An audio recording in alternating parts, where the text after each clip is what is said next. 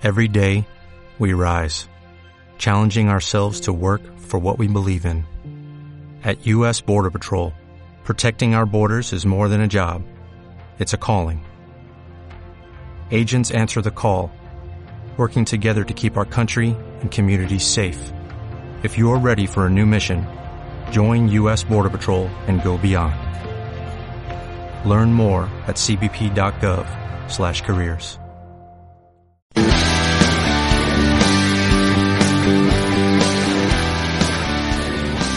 amigos, listos nuevamente para un tema de medicina interna.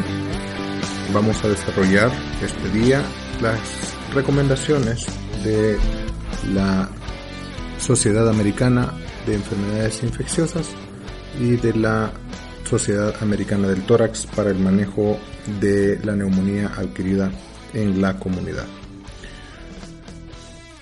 Como cualquier enfermedad, la neumonía adquirida en la comunidad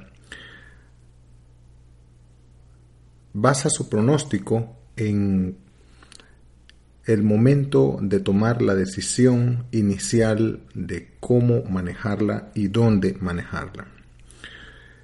En esto es en lo que se presenta la principal relevancia al inicio de la guía y es debido a la necesidad de sustentar tanto el diagnóstico como el pronóstico del primer médico que evalúa al paciente.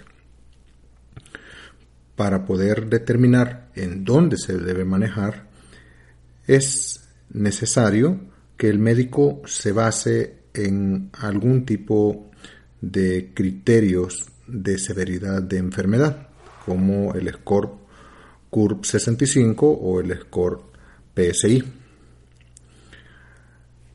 Tener criterios objetivos y que siempre estén sustentados ayuda a que sea mucho más fácil que el paciente sea aceptado en un hospital. Aquellos pacientes que tienen puntajes de CURB 65 mayores o iguales que 2 necesitan tratamiento más intensivo, necesitan hospitalización o cuidados en casa mucho más intensivos si estos pueden ser garantizados por eh, los familiares o algún otro cuidador del paciente. Los eh, médicos también eh, que reciben al paciente en el área de hospitalización no solamente deben tener claro el nuevo CURB 65 y el nuevo PSI que el paciente lleva en el momento de ser admitido, sino que también deben tener claro eh, hacia qué unidad irá, si irá hacia la unidad de encamados o de eh, ingresos generales a un servicio habitual o la decisión de admitirlo en la unidad de cuidados intensivos.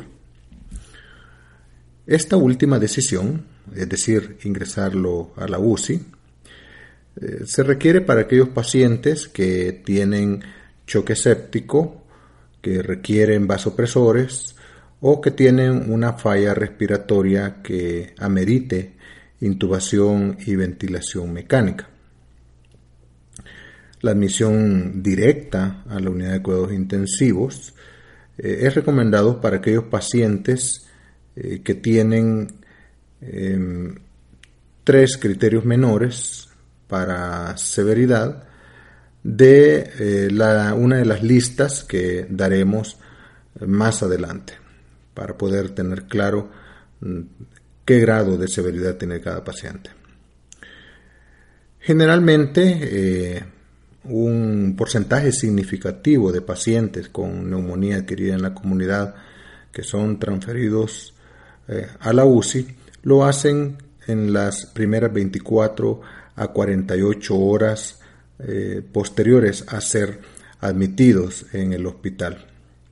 Y estos pacientes que ingresan a cuidados intensivos en las primeras 24 o 48 horas eh, tienen mayor morbimortalidad que aquellos pacientes que son admitidos directamente. Es decir, si usted evalúa adecuadamente un paciente y cree que tiene criterios para entrar a la unidad de cuidados intensivos, no debe postergarlo. Debe dejar indicaciones claras por qué necesita ingresar a la UCI y esto es eh, de lo que vamos a hablar.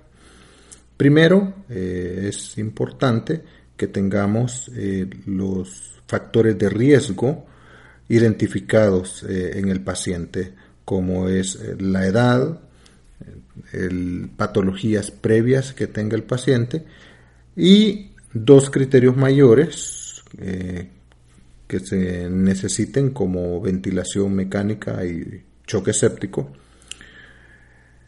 deben acompañar a todo el set de criterios menores.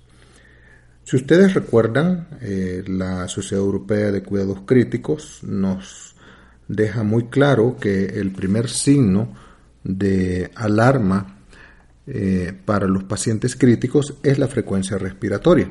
No es la taquicardia, no es la hipotensión sino que lo que nos orienta acerca de la descompensación de un paciente es la frecuencia respiratoria y este es uno de los criterios menores.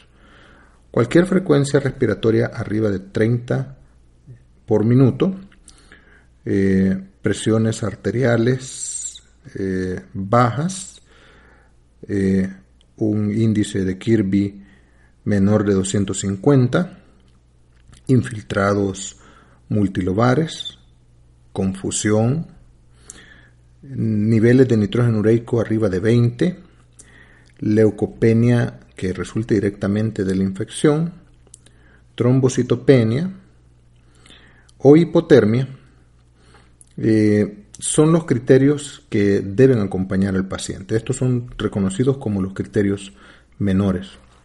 La presencia de por lo menos tres criterios menores sugiere que el paciente va a requerir cuidados en la unidad de cuidados intensivos, valga la redundancia. Sin embargo, una vez que tenemos esto eh, dentro de nuestra interpretación, dentro de lo clínico, existen eh, test diagnósticos que en adición a la constelación de todas las características clínicas sugestivas que el paciente tiene una neumonía, como los criterios que vimos anteriormente, van a ayudar a que eh, se sustente nuestro diagnóstico y es como vamos a ordenar el, el diagnóstico. Siempre recuerden que en cada uno de estos pacientes, a medida que vamos reconociendo la patología principal, debemos agregar patologías secundarias o patologías que dependen del diagnóstico de base. En este caso, si ustedes eh, se han fijado, la retención de cuerpos azoados vuelve a ser importante para la determinación de eh, dónde va a ser manejado el paciente. Lo hemos dicho en otras charlas que la presencia de la injuria renal aguda puede elevar de un 30 hasta un 50% la morbimortalidad sobre eh, la morbimortalidad de base del paciente. Si ya tiene usted una clasificación de neumonía em, con mal pronóstico o con una morbimortalidad alta, y a esto le agrega la morbimortalidad de la injuria renal aguda que pueda tener, entonces el paciente sin duda alguna necesitará una unidad de cuidados intensivos. Después de tener eh, una imagen que le sustente el diagnóstico, recuerden que los pacientes con neumonía adquirida en la comunidad deberían ser investigados por patógenos específicos, siempre que usted pueda tener muy claro cuál es el patógeno que le está causando el problema al paciente. Es una recomendación eh, nivel 2, con evidencia nivel 2, con eh, de tipo recomendación fuerte, el policultivar al paciente, el tener una muestra de esputo, el tener eh, muestras eh, hemáticas, muestras de orina, para que podamos sustentar el diagnóstico más adelante. Nunca se debe retrasar el tratamiento si no tenemos el, el agente etiológico. Pero sí es importante que antes del antibiótico, si usted va a ingresar a un paciente, considere si tiene criterios para hacer un hemocultivo, eh, dos hemocultivos, perdón, para hacer el examen general de orina con urocultivo y una muestra de esputo. Eh, siempre está en controversia el esperar eh, tener claro el agente etiológico para poder dar un tratamiento y por eso es que es importante tener las guías para poder sustentar sus tratamientos. Eh, siempre hay test eh, diagnósticos muy altos, muy costosos, que realmente al inicio no deberían ser la base de nuestro tratamiento, pero es que sin duda alguna, a medida que el paciente evolucione, podemos irlos eh, indicando. De estos test eh, los vamos a hablar más adelante. Por lo tanto, los test diagnósticos de rutina, que es lo que vamos a hablar en este momento, pueden darnos una idea muy clara acerca de si el paciente va a ser ambulatorio o si va a ser hospitalizado. Em, las muestras de sangre para cultivo previo al tratamiento y las pruebas de esputo eh, siempre se mantienen como eh, estándar para poder eh, tomar una decisión más adelante dependiendo de la evolución del paciente. También la atención de Gram previo al tratamiento debe ser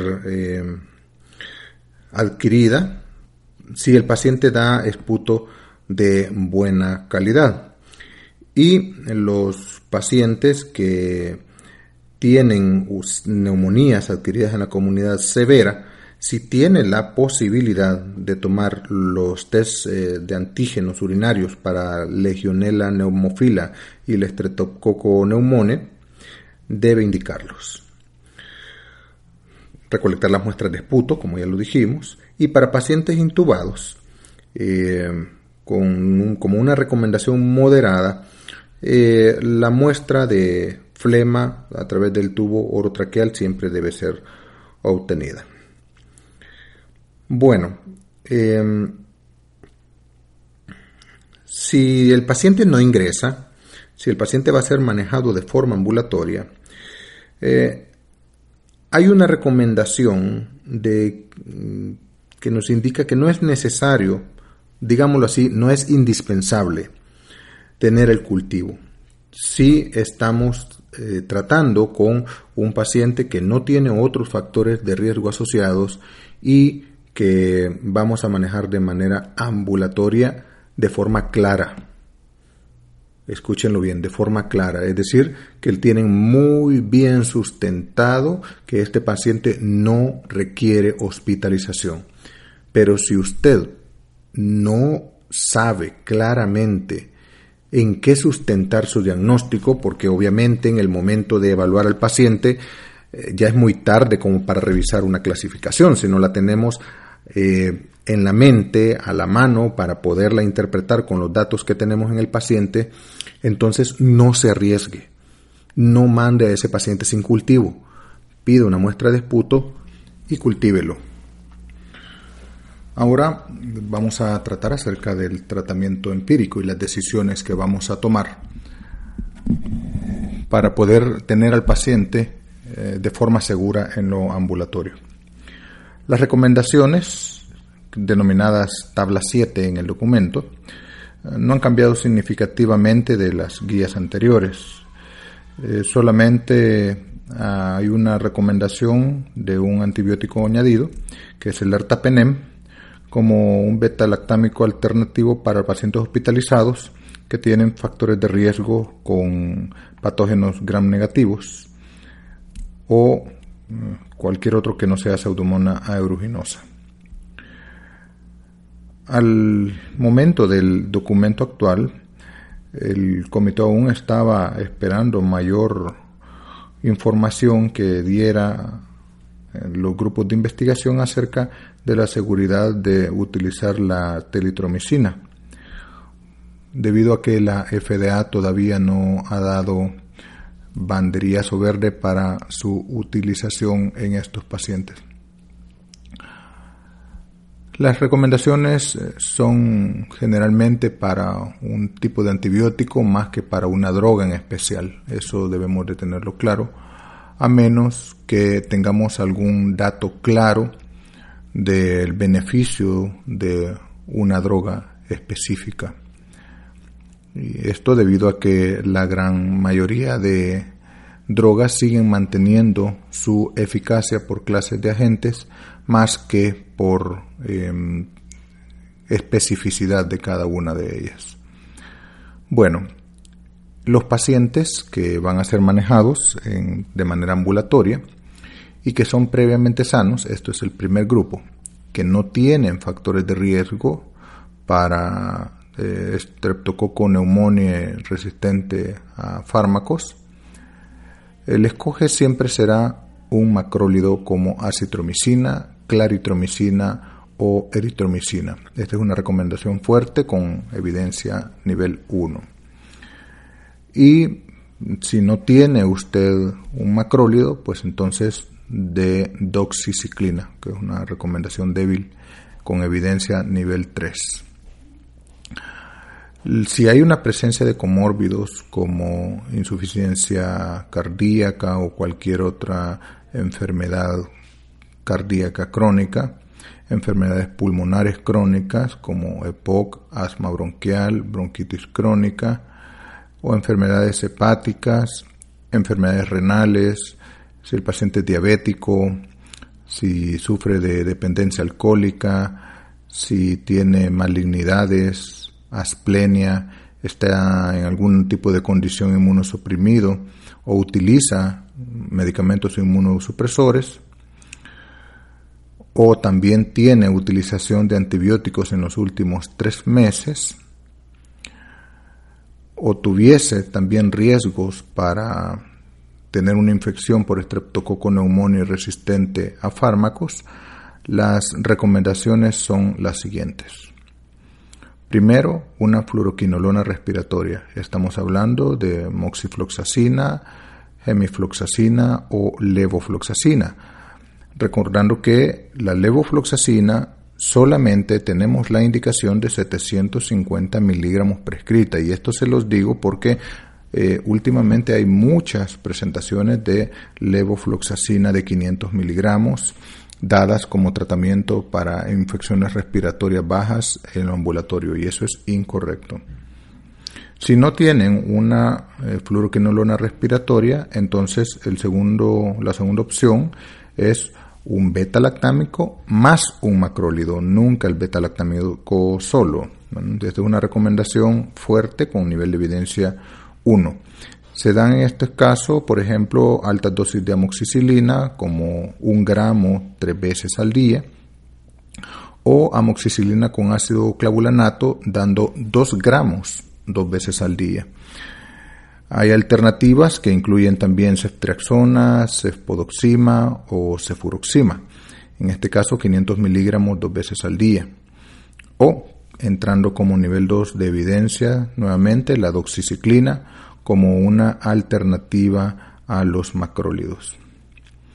Muy bien, en aquellas regiones donde tengamos altos eh, grados de bacterias resistentes a macrólidos, esto cada quien lo sabe en los cultivos que va tomando en su población de riesgo, eh, o irse acostumbrando a ver los reportes de los estudios que van saliendo en las áreas que tienen injerencia sobre su lugar de atención, pues entonces eh, considere que puede existir estreptococo neumonía resistente a macrólidos y utilice eh, las drogas o los medicamentos que se han dado en la recomendación previa, la de los comórbidos. Pacientes ingresados, pero que no requieren una unidad de cuidados intensivos, el escoge es una fluoroquinolona respiratoria y esto es una recomendación fuerte con nivel 1 de evidencia. Es decir, con levofloxacina 750 endovenosos cada día, el paciente estaría bien manejado. O, en segundo lugar, un beta-lactámico más un macrólido.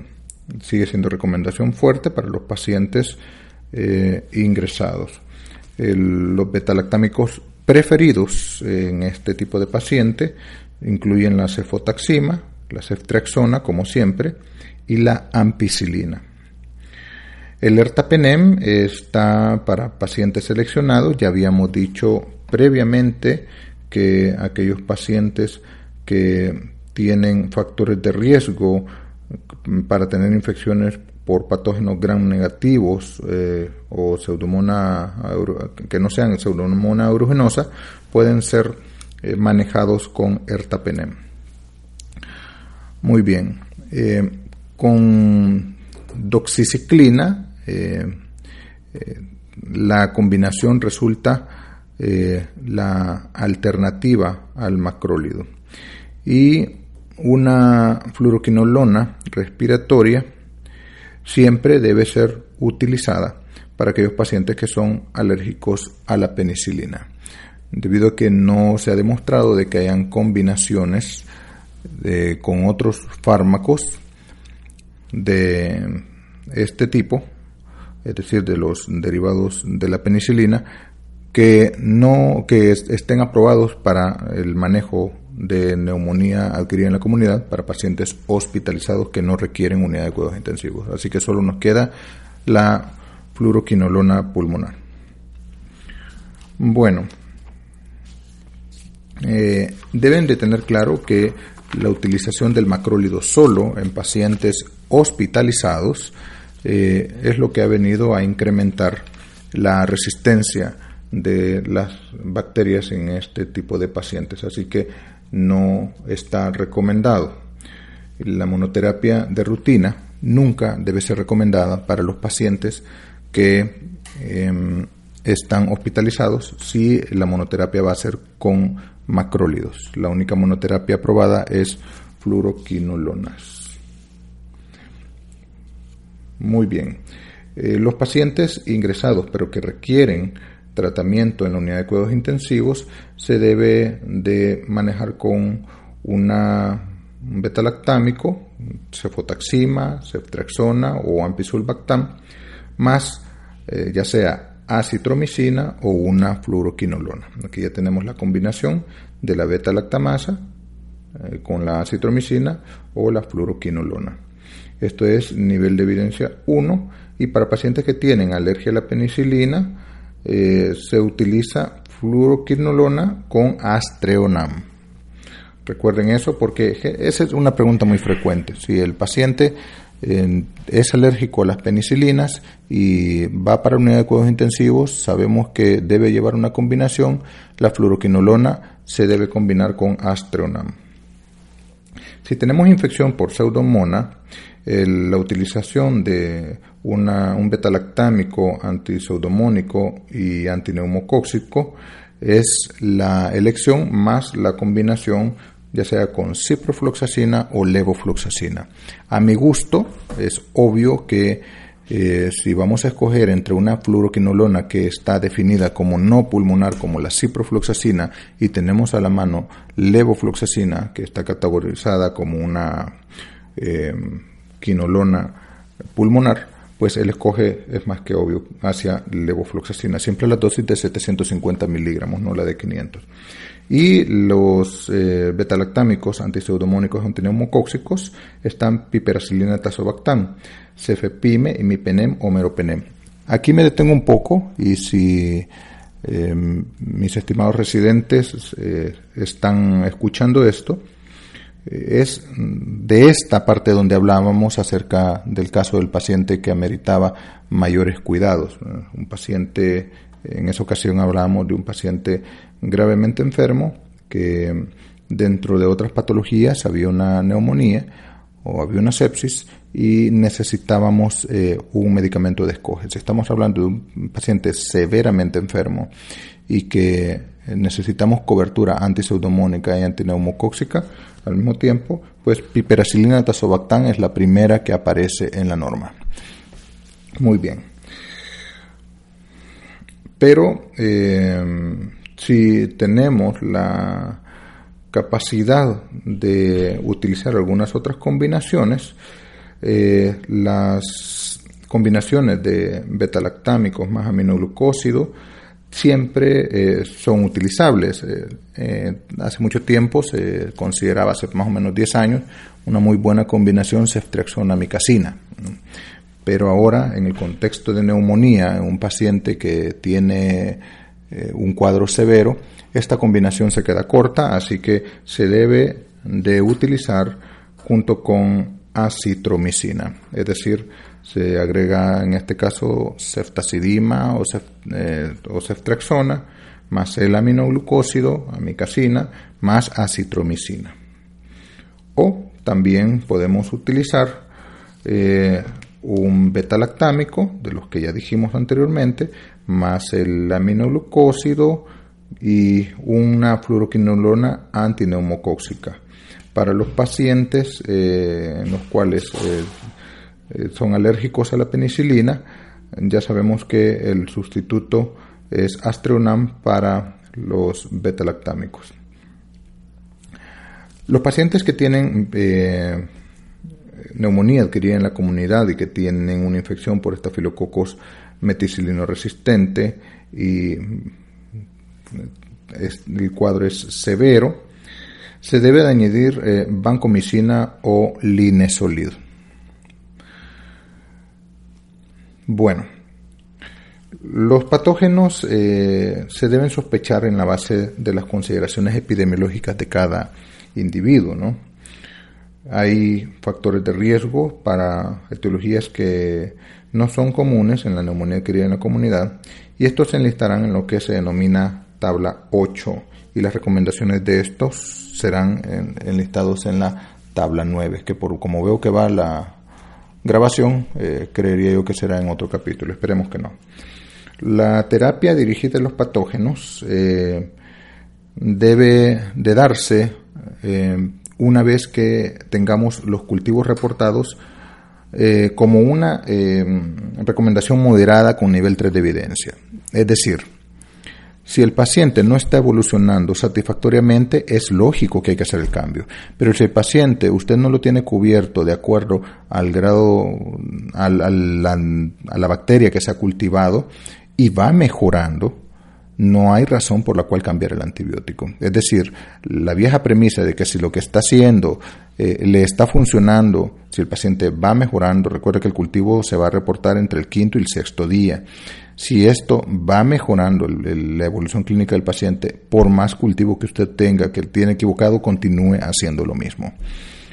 Eh, eso es lo que realmente es la recomendación.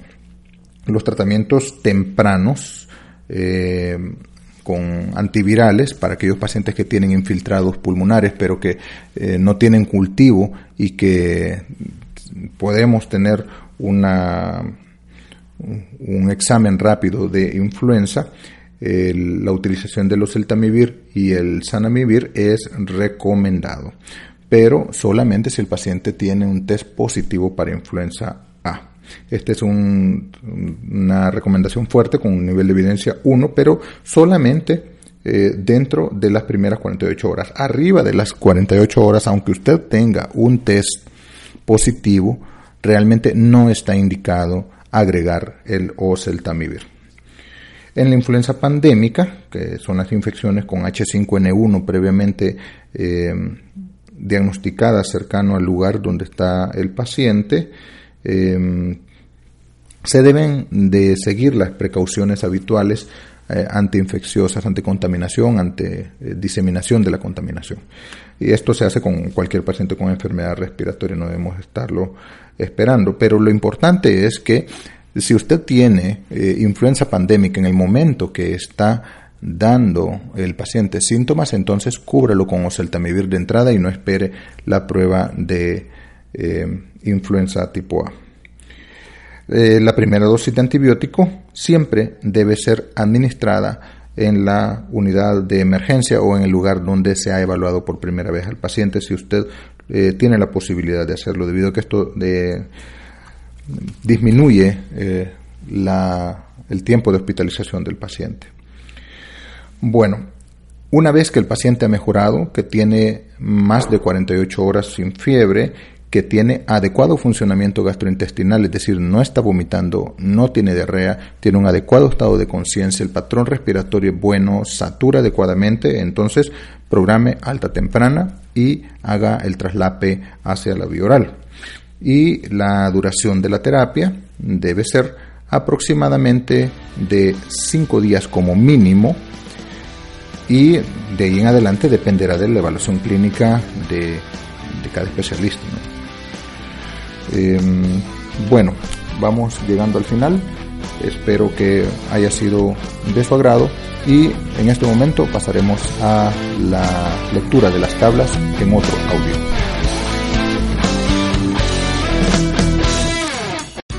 Here's a little known fact. Almost half of all waste generated in Montgomery County comes from businesses, organizations, and government facilities.